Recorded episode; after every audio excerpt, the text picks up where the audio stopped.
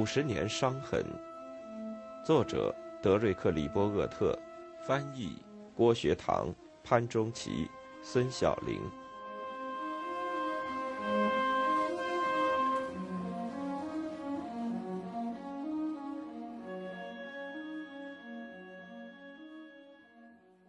要解释为什么在五十年代末国防预算上涨了两到三倍，这里有很好的理由。毕竟，这是一个赫鲁晓夫不断叫嚣着“我们将埋葬你们”的时代。这种誓言已经不再被当作经济威胁来对待了。在斯大林大清洗、匈牙利处决、人造地球卫星上天、赫鲁晓夫要使苏联成为第一军事大国的叫嚣，以及在柏林问题上不断进行威胁之后，如果美国人还像过去那样惊慌失措的话，恐怕只有上天才知道美国人的对抗努力会在哪里停止。美国已经制定了一个周全的计划，以应付像疏散人口和转入地下这样的紧急状况。考虑到美国人口的流动性，新的高速公路直通市中心，这是与城市复兴战略相联系的，以及福特基金会敲响的警钟。制定这种疏散和修建避难所的计划，并非杞人忧天。虽然有 U 二间谍机在进行侦查，但白宫仍然不知道苏联到底拥有些什么。许多美国人已经开始适应这种高成本竞赛。用杜勒斯的话来说，如果苏联进攻西欧的话，即使是使用常规武器，美国人也已经准备为核战争付出代价。比如，摩根斯坦指责艾森豪威尔政府没有为数百万美国人建造防暴洞。他坚持认为。整个城市的居民都应该能够被迅速的疏散。白宫在保护美国公民这个最原始的责任上失职了。他呼吁将美国工业生产的重要部分转入地下，确保美国在核战争后能够恢复元气，其中包括机具厂、精炼厂、制药厂、核电站以及其他任何在核战争后可以促进繁荣的工厂。这种子经济的成本是巨大的。但只是初步投资，这可能会对增加税收有利，因为私人投资者可能会把这些措施看作是保护他们的财产免遭战争破坏的手段。可以肯定的是，一旦苏联的洲际导弹打过来，可能会有上亿人死亡。对于摩根斯坦来说，这意味着没人会认为个人的主动性已经足够了，也不会有人认为使用钱袋是安稳的等一些类似的花招能起作用。至少后一观点在警告政府的不实预算时很少见。这个才华横溢的人这样写道：“在确定这种子经济的确切本质和我们目前的经济体系的这种核心或内核时，经济科学可以做出重大的贡献。而在整个冷战期间，政府签订的合同就反映了其在众多领域进行扩张的愿望。”当认识到预期的毁灭将超过关于成本概念和内涵所具有任何意义的范围时，摩根斯坦建议实施一项耗资三百亿到五百亿美元的简单避难计划，它大约只占我国一年的 GDP 的百分之十。他还建议，这种规模有点大的投资可以拯救超过五千万美国人的生命。批评者可能也会指出。这个埋葬美国大部分人口甚至工业的计划是一种非常愚蠢的浪费。直接原因是和平可能持续下去，间接原因在于这有可能吓坏苏联，以至于发动先发制人的进攻。苏联人在有条不紊地经营着他们的国防，并为战后重建做好了准备，这使美国任何正在执行的计划相形见绌。至于浪费问题，摩根斯坦回应道：“这就像意外保险一样。”如果预期的意外没有发生，那么保险费也就浪费了。所有这些并不是一幅认真避免战争的画面，相反，却是为了准备应付预期的世界灾难的画面。结果，厚厚的说明书大量赶制出来，其中说明如何疏散洲际之间的城市居民，而且随着图书馆对核战争后生活的要求，此方面的书籍也多了起来。欧洲人倾向于把第二次世界大战看作是世界末日，而美国人可能比他们更乐观一些。有些人仍旧认为，他们可能在横扫一百英里宽的烈焰过后幸存下来，并重建自己的家园。实际上，没有多少方案最终成了法律。但各种研究和听证会仍在继续。有位设计师草拟了一份建造一个大型避难所的方案，这个避难所可以为曼哈顿的所有居民提供避难场地。一位国防部的文职官员提出了一个建造家庭避难所的计划，相对来说还是有用的。退伍军人管理局和联邦住房管理局从1960年起开始考虑建造避难所的价值，以决定是否进行贷款。难道这不像给你的车进行必要的保险一样合情合理吗？尽管摩根斯坦的著作带有自我嘲讽的风格，但他的才华还是在博弈论与经济行为中表现出来。这本书他是与约翰·冯·纽曼合写的。这些年来，如果他把时间花在与国会原子能联席委员会 （AEC） 本身、国防部的承包商讨论战略问题上，同时，作为被人长期遗忘的海军后勤研究季刊的共同编辑，辛勤为其工作，那么他还能取得其他什么样的成就呢？同样的问题也可以用在冯纽曼这位的战略导弹评估委员会主席身上，他也可能会取得更大的成就。其他一些根据正规来源而写成的并受到广泛好评的作品，却扭曲了基本事实。比如，亨利·基辛格于1957年出版的《核武器与外交政策》就是一例。当时的基辛格是哈佛大学政府学院的教授，只有34岁。在写这本书时，他还是对外关系委员会下属的一个研究小组主任。在设计抵抗苏联进攻的各级能力的不同分析后，基辛格在这本书中写道：“在欧洲战场上，可以使用500吨当量的战术核武器。”这不会造成附带性破坏。可保罗·尼采注意到，他错误计算了爆炸和热效果的比率。保罗·尼采是美国战略轰炸综评小组的前主席。这个小组在二战结束时负责研究哪些类型的轰炸对日本和德国造成的损失最大。对于他来说，这样的错误计算意味着基辛格将事实描写的过于简单，而且。这本书与地理学和核武器的基本事实完全背离。基辛格起初威胁要以诽谤罪控告尼采，但尼采并没有被吓住，因为这种事情对他来说司空见惯。令人吃惊的是，他的名声不是变糟了，相反却获得了更高的声誉。同时，国会很肯定地认为，AEC 已经公开了所有与核爆炸后放射性尘埃相关的重要信息。虽然这些信息据说已超出了普通公民的理解能力，但事实上，AEC 的科学家知道官方使用了不完整的数据，因此才会得出核试验中产生的辐射不会带来危害的结论。亚利桑那州的斯图尔特·尤德在成为居住在内华达州试验基地下风口居民的辩护律师之前，曾当过内政部部长。他后来将政府的这种轻描淡写比喻为“狐狸看守着鸡笼子”。政府的不道德行为，如果不是犯罪行为的话，助长了政府的秘密和欺诈行为。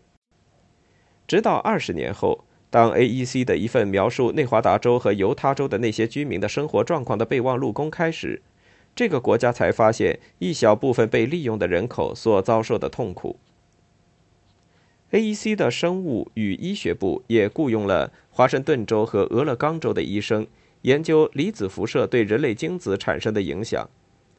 这个委员会的一项首要任务就是更多的了解核辐射对基因的影响。他们掏钱对囚犯的睾丸进行放射性照射，以获取试验数据，还要对他们的输精管进行切除。这被认为是科学的遗憾。一位高级科学家痛心地说。由于将进行一切努力来阻止这些试验对象进行生育，我们就没有机会来观察真正的基因突变。许多由 AEC 资助的生物学学术研究都使用比较温和的方法，比如使用计算机来模拟人类基因的变化。这些研究完全不受政治干预。可是有一点很清楚，即在这种环境下，所谓与政治无关的学术研究，实际上最需要进行严格审查。美国人不仅对可能遭到的毁灭感到担忧，而且对婴儿出生的想象也令人沮丧。至少在通俗小说中是这么描写的。有两个这样的例子：第一个就是沃尔特·希勒的小说《教皇的孩子》，书中描写一群怪物受到教堂的保护，他们长得跟鱼一样。这些婴儿只有在母亲慈爱的目光下，才被看作是完全正常的。另一个例子是1959年，托利保守派在伦敦独树一帜的杂志《旁观者》刊登了一幅卡通，画面是一只狼正警告他的伙伴别啃那些孩子的骨头，因为他们身上含有铯九零，暗示孩子们喝的牛奶中可能存在被污染的可能。政府还在保护自身免遭袭击方面下了很大功夫。西弗吉尼亚州有一个雅致的绿蔷薇旅馆，它有一个地下办公室，有三层楼那么深，球场那么大。在它毗邻的山脉中有一个出口，整个建筑完工时就像一个新翼宾馆。这个建筑直到1995年才正式停止使用。很长时间以来，一直有六十名假扮成酒店电视修理工的工作人员在这里工作。这个由一百五十三个房间组成的活死人墓是国会的备用开会地点，也就是说，当华盛顿和其他地区遭到毁灭性打击时，只有参议员、众议员和精挑细选的助理才能搬到这郁郁葱葱的青山之中。这个地堡不仅配有医院。可以提供著名的参议院豌豆汤的咖啡餐厅，而且还有地下电视演播室。四周是可移动的、隐藏在茂密树叶中的国会山的壁画，以防止某位议员一天到晚想要为他代表的那些遭到过辐射的选民录下可靠的信息。这个掩体还有一个火葬场。绿蔷薇堡垒，或者说是政府再安置中心。被认为是迷惑苏联导弹的头号机密。如果不会激怒美国大众的话，只有几个国会议员知道它的存在。在掩体的入口处有一扇二十五吨重的防爆门。然而，从这个掩体建造的第一天起，就成为怀特萨尔佛斯普林斯小镇上人们谈论的话题。在这个权力中心，到处是机密，这也是华盛顿迷恋其魔鬼般奸诈诡计的典型。无论这种奸诈是用于对付外国的恶毒攻击，还是对付无知的公众，绿蔷薇堡垒只是华盛顿用于对付世界末日的宏伟作品中的一页。在首都华盛顿有一张庞大的避难网络，这就是后来为人所知的联邦政府弧形地带。这个网络大部分是由国际电话电报公司修建。艾森豪威尔及其内阁成员就曾演练如何逃生到乌鸦岩。乌鸦岩是在葛蒂斯堡附近的大约有二十六点五万平方英尺的地下五角大楼。他们也演练逃生到坐落在弗吉尼亚州兰吉山脉中的气象山，在那下面有一个为高级联邦官员设计的大约二十万平方英尺的避难所。在全国各地还有将近七十五处秘密的总统应急设施，其中包括一个空中指挥所和一艘长期巡弋在公海上的巡洋舰。二零零一年九月，美国总统就启用了其中的某些设施。几十年前的世界末日计划还包括如何把美国总统毫发无损地送到国外。政府还采取了一些其他措施。华盛顿被一条冷战工艺品建筑组成的链条所包围。虽然这些工艺品不大容易和内战时期建造的堡垒区别开来，但两者的建造目的是相同的。华盛顿还有一圈十五个半径为二十五英里的地对空导弹基地遗址，这些导弹基地是当年五角大楼用来对付苏联轰炸机的，以防他们对美国实行斩首行动。如果总统在核攻击下丧生，或者他或者代替他行使权力的人没有反应，那么还存在一道紧急情况下核武器使用指令。从一九五七年开始。预先委托授权计划就授权柯蒂斯·雷麦和其他高级指挥官可以任意开火。作为战略空军司令部的最高长官，柯蒂斯·雷麦被告知要小心使用这种授权，因为这种授权在意外情况或错误信息指导下是无效的。给他的指示不是要在报复中消灭每一个人，而是要在确认敌人对攻击负责的情况下才能使用这种授权。攻击者可以通过推测确认。艾森豪威尔还授权，如果他丧失了决策能力，那么美国在欧洲的指挥官拥有对苏联武装力量发起进攻的事先特许权利。到五十年代末，战略空军司令部时时刻刻将导弹对准苏联。在一九六零年十二月，空军开始制定单一综合作战计划中，瞄准目标还包括一些并不知名的省会城市。由于只有战略空军司令部的计算机才具有这种大规模计划的准备能力，因此必须克服内部的激烈竞争。这样，海军的北极星弹头瞄准的目标也包括在。SIOP 计划中，艾森豪威尔的一些民间顾问指责这种多余的毁灭手段只是各军种之间相互扯皮的结果。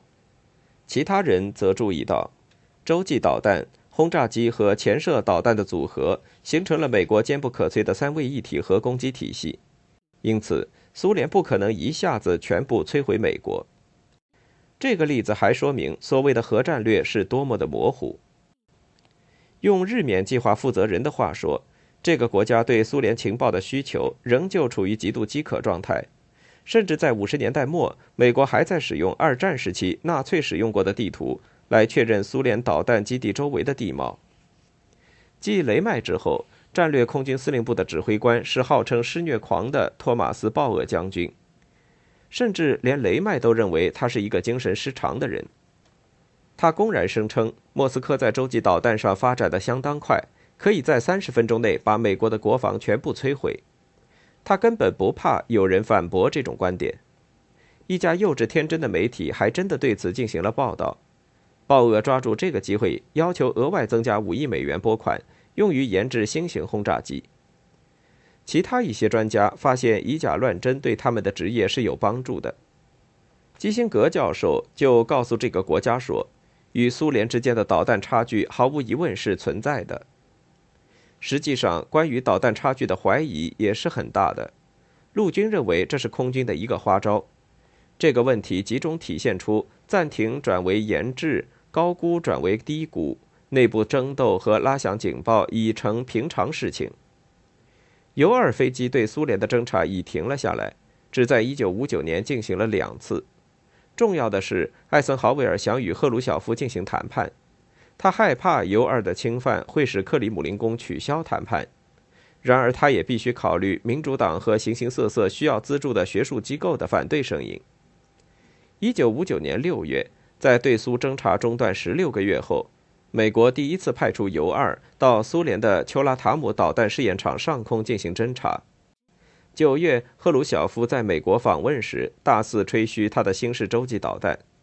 民主党人也火上浇油。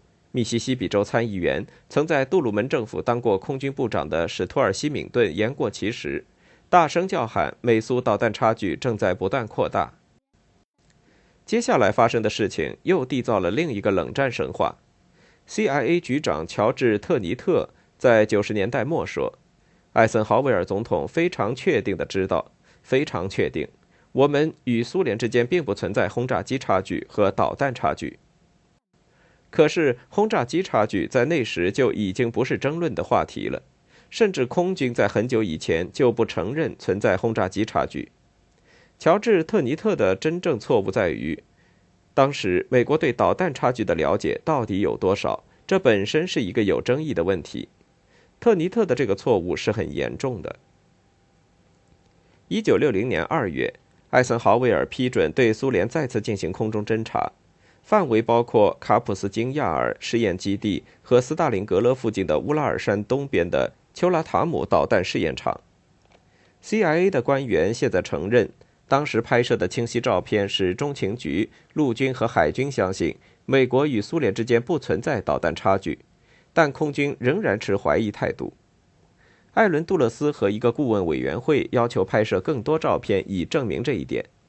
这个顾问委员会是艾森豪威尔于1956年下令建立的，目的是就情报问题向他提供咨询意见。所以，四月份，尤尔对丘拉塔姆又进行了一次侦查，还对山米佩拉丁斯克核试验基地和早期在萨雷谢根的反导弹试验基地进行了侦查。仍旧没有有洲际导弹存在的迹象。正如特尼特所说，这被认为 CIA 的情报胜利得到了证实。实际上，尤二的任务主要盯住苏联的导弹研发设施，而不是侦察那些最可能存在洲际导弹的地方。这些证据只在乌拉尔以西的地带发现过，而乌拉尔位于俄国的欧洲部分。艾森豪威尔对侵入这块重兵把守的区域感到特别紧张。就在1960年5月，这项倒霉的侦察任务被批准了。如果当时 CIA 最有经验的36岁飞行员弗朗西斯·盖瑞·鲍尔斯顺利完成这次侦察任务的话，那么在艾森豪威尔当政时期，的确可以证明美苏之间不存在导弹差距。